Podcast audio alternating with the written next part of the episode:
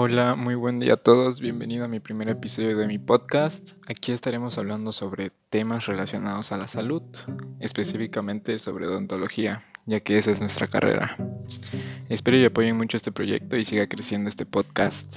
Bueno, mm, como primer corto informaré sobre la radiografía, eh, metiéndome a fondo a la radiografía digital, ya que eh, estaremos hablando sobre tanto de su importancia como su definición, sus usos, aplicaciones y cómo dio un giro a la, radiografía tradicional.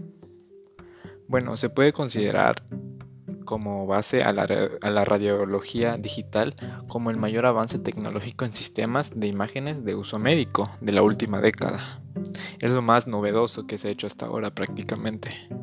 En pocos años la película fotográfica para rayos X podría caer completamente en desuso, ya que las tecnologías, como sabemos, siempre van avanzando, eh, más eficaces y todas esas cosas.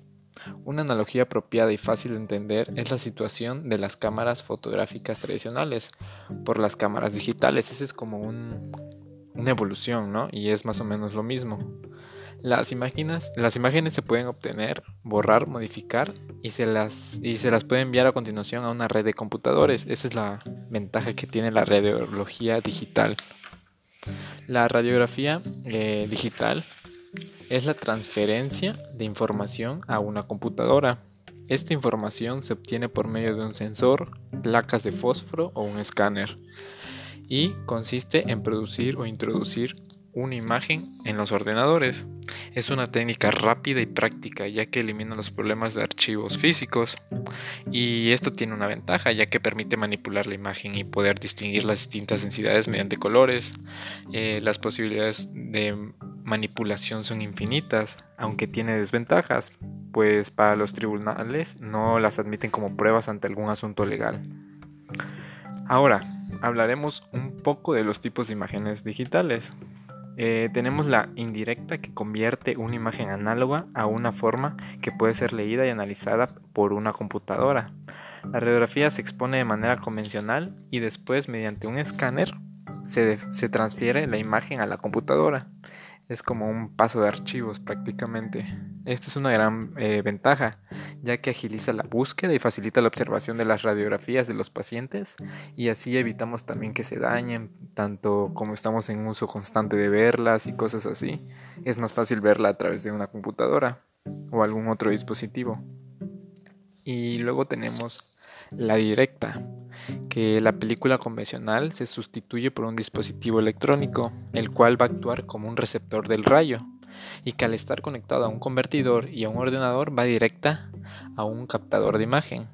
Las ventajas de los captadores de imágenes es que disminuyen la radiación hasta un 50% y eso es genial, la verdad, porque ayuda a la salud muchísimo. Y se obtiene en cuestión de segundos la imagen en la computadora, o sea, es inmediato. Y algunas desventajas son que son pequeños, rígidos y utilizan cables, lo cual dificulta un poco su utilización en la boca. Lo que nos interesa eh, son las aplicaciones de la odontología, ya que utiliza todo tipo de radiografías, la técnica digital de sustracción de imágenes radiológicas, podemos ver detalles con el ordenador que no podíamos ver con nuestros ojos en una radiografía normal y lo que nos facilitaría muchísimo en el diagnóstico.